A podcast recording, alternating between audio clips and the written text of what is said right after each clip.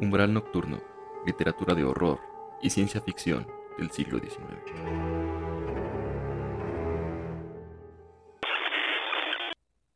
Hola, ¿qué tal? Muy buenas noches o días, tardes, conforme donde estén escuchando. Les doy la más cordial bienvenida a Umbral Nocturno en esta tercera temporada.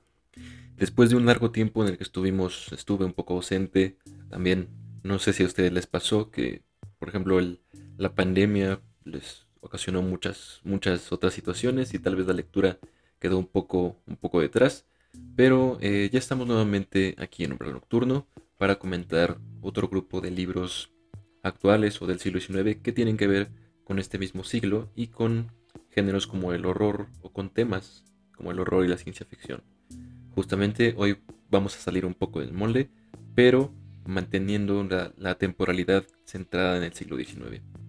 Esta temporada planeo hacerla un poco más corta, con miras a, que sean capítulos un poco más breves, pero las recomendaciones igualmente muy interesantes acerca de diversos libros. El primero de ellos del que vamos a hablar hoy se llama La Guerra de Tres Años. Escrito por Will Fowler, es un libro reciente, creo que eh, se editó, se publicó, al menos en México, en el año 2020, 2019, justamente antes de todo este tema de, de la COVID-19. Y es un libro de, tipo histórico, es decir, quizá ustedes se estén preguntando por qué hablar de este tema histórico, pero es interesante hablar de este capítulo del siglo XIX mexicano. Y bueno, este libro, si bien no es de horror en sí mismo, no es, no es un libro de ficción, es un libro de historia, sí narra diversos episodios que son francamente horroríficos, en el, en el sentido de que toda guerra es, es horrorífica. Y por eso hoy vamos a comentar muy brevemente este libro, pero sin duda les va a llamar mucho la atención leerlo. Empezar diciendo algo un poco sobre el autor. Will Fowler es doctor en historia por la Universidad de Bristol en el Reino Unido y ha escrito principalmente sobre la historia de México en el siglo XIX, las primeras décadas después de la vida independiente, más bien de la vida independiente, y todo este proceso muy, muy tortuoso de consolidación del Estado mexicano, no sin muchas luchas, no sin muchas pérdidas, no sin muchos intentos eh, monarquistas, republicanos, que francamente terminaron consolidándose hasta el siglo XX, de hecho. Will Fowler tiene diversos libros, particularmente tiene uno sobre Antonio López de Santa Ana, que quienes conozcan o quienes no conozcan fue un personaje mexicano del siglo XIX que fue 11 veces presidente de México. Esto a menudo es, es retratado como, como un villano, pero pues no, no existen tales, tales conceptos. Y Will Fowler eh, me llama mucho la atención a mí leer ese libro de Santana, no lo he leído, pero a partir de la lectura de este, de la Guerra de Tres Años, sin duda que voy a, darle una checada y espero que también ustedes se interesen en este autor por algunos de los aspectos que iré comentando más adelante.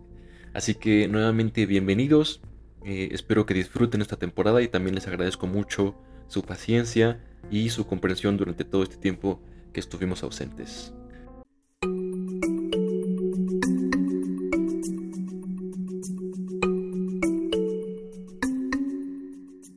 Uno de los primeros valores que yo destaco en este libro de La Guerra de Tres Años es justamente eso, centrarse en, un episodio, en un episodio bélico que está poco analizado. Esto es principalmente porque, lo comenta el autor, pesa sobre, este, sobre esta guerra una especie de sombra que es la del Segundo Imperio Mexicano. Unos años después, un año después de hecho de que termina la guerra de tres años, el bando perdedor, en este caso el bando conservador, consigue el apoyo del Imperio francés de Napoleón III y a su vez Napoleón III implanta en México un intento imperial, un protectorado bajo la tutela de Maximiliano de Habsburgo, ¿no? Pero bueno, ese es otro tema y no, no lo voy a abordar mucho, de hecho pues, voy a centrarme en la Guerra de Reforma. Y este conflicto, según también Fowler, inicia en 1858 y concluye en 1860, enfrentando a dos bandos muy opuestos. Por un lado, el bando de los liberales eran personas muy afines al republicanismo, muy afines a ideas como la separación entre iglesia y Estado, muy afines al, capital, a los, modelos económicos que estaban en boga en el siglo XIX, muy afines al modelo sociopolítico que en ese entonces ellos veían como un ejemplo en Estados Unidos, a pesar de que tan solo unos 10, 15 años antes Estados Unidos había invadido México y había despojado a México de más de la mitad de su territorio. A pesar de eso, justamente la guerra contra Estados Unidos, a ellos, a los liberales y a los conservadores, les hace radicalizarse en su pensamiento. Si al momento de la guerra con Estados Unidos había ambivalencias, había quizá puntos de acuerdo, la guerra hace que, cada uno de ellos, liberales, conservadores, crea fervientemente en que su postura, en que su idea de país es lo, es lo correcto, ¿no? Y eso va a derivar justamente en un episodio muy violento de tres años de guerra en los que el país queda totalmente devastado, queda totalmente en bancarrota y esa bancarrota es la que a su vez deriva en la suspensión de, la los pagos de la deuda externa, perdón, y a su vez también justamente esa pausa en los pagos después de la guerra deriva en la invasión tripartita de España, Francia e Inglaterra y finalmente en la intervención francesa, ¿no? Es ese contexto el que origina la Guerra de Tres Años. Como dijimos, va del 58 al 60. Por el otro lado estaban los conservadores. Otro grupo de mexicanos, también había mexicanos muy notables entre los conservadores, Lucas Alamán, bueno, creo que ya para entonces había fallecido, pero había muchos, muchos personajes como Bernardo Couto, Bernardo Couto Pérez, que es un autor que retomaremos en siguientes capítulos, muy seguramente. Es un autor muy interesante y un pensador conservador de primer orden, ¿no? Y ellos eran, por lo contrario, a los liberales, ellos eran afines a las ideas monarquistas, ellos creían que la religión católica tenía que ir de la mano junto con la política, como hasta ese entonces había sido. Entonces ellos no buscaban disociar al poder religioso del poder político, sino al contrario, unificarlo, mantener ese binomio. Y bueno, las tensiones entre, como lo explica Fowler, se acrecentan a partir de la promulgación de la Constitución de 1857, ¿no? que fue una constitución prácticamente redactada por los liberales más, más puros, más radicales, y esto obviamente eh, desata el encono y desata incluso ya los enfrentamientos entre, en los pueblos de México entre quienes se oponían y entre quienes estaban a favor de la Constitución. ¿no? Y justamente les quería recomendar mucho este libro porque está muy bien documentado. Por ejemplo, antes de que el autor mencione un personaje o mencione las acciones que realiza cierto personaje histórico, brinda un poco de contexto acerca de quién era ese personaje histórico, cuál era su historia de vida y cómo es que llegó al momento de la confrontación en la guerra, ¿no? al, al bando, ya sea liberal o conservador. Y ya después sí inicia con la descripción eh, narrativa de las, del accionar de distintos personajes, ¿no? Y les comentaba hace unos minutos que este libro es de algún modo terrorífico, porque la guerra misma es terrorífica.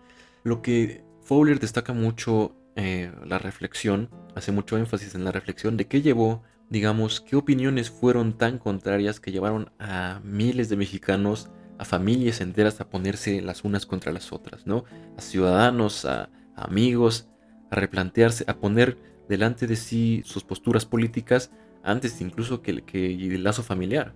Hay casos en los que dice que las familias estaban divididas, porque un hijo era liberal y otro conservador, o porque llegaban los ejércitos conservadores o liberales a los distintos pueblos y llevaban a los hombres forzadamente a combatir, ¿no? Eso también me gusta mucho del libro, que es un libro muy buen documentado y es un libro que tiende a la, a la imparcialidad. No sé si la imparcialidad sea totalmente conseguible en un libro, pero en un libro histórico, porque todo, todo libro es, es producido por la ideología del autor, no existe, no creo que exista tal cosa como la imparcialidad, pero este libro sin duda que no busca dejar a un lado como a un sector como el benevolente y a otro como el malvado, ¿no?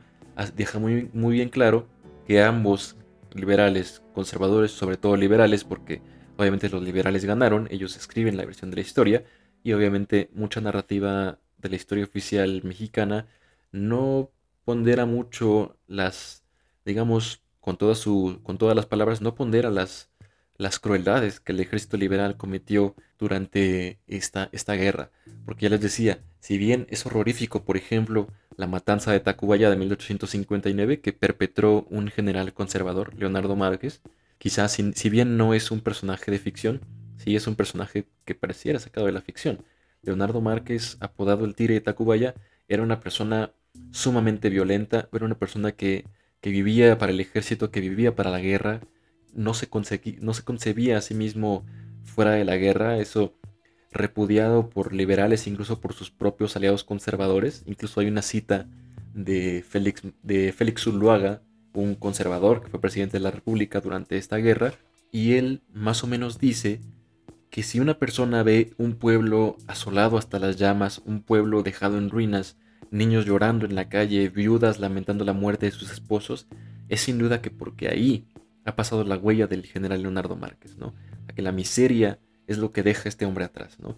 Entonces, este, este personaje sin duda valdría la pena después comentar algún libro. Hay una biografía que lo aborda, quizás pues, después podríamos comentarlo. Pero ya decía que es horrorífico, por ejemplo, el modo en que él pasó por las armas a 53 personas en Tacubaya. De ahí que se le diga también como el tigre de Tacubaya. Pasó por las armas, a, allá decía, 53 personas que no eran combatientes. Ellos eran en su mayoría médicos eh, estudiantes de medicina que fueron a socorrer y a dar auxilio a los dos bandos, incluso los propios conservadores que ganaron esa batalla de Tacubaya. Valga la rima, ¿no? Y aún así Leonardo Márquez los pasó por las armas, eso es francamente de horror, ¿no? Pero también, como decía hace rato, los liberales tampoco estuvieron exentos de estos excesos.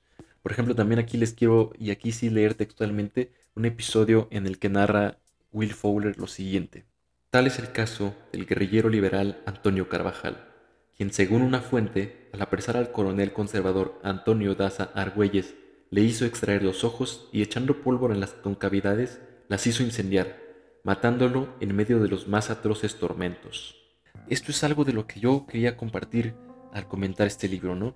Muchas veces recurrimos a la ficción para conocer estos diversos temas de horror cuando a veces parece que la realidad es la que supera la ficción, ¿no? Y este es un muy buen libro que creo que vale la pena para voltear a ver estos episodios de los que sin duda vale la pena reflexionar.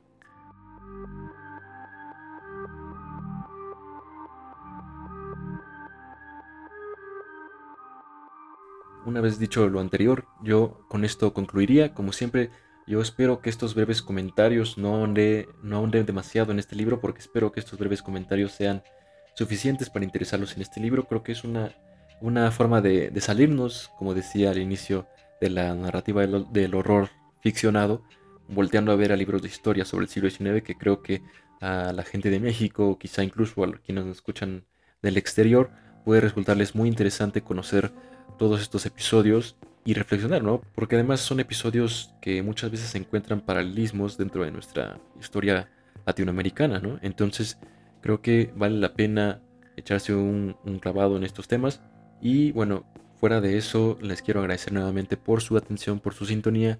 Espero ya retomar la continuidad en este podcast y nos vemos en un par de semanas para hablar de un nuevo libro sobre el siglo XIX que estoy seguro que les va a interesar mucho. Que tengan ustedes muy buena noche y gracias por sintonizar el umbral nocturno.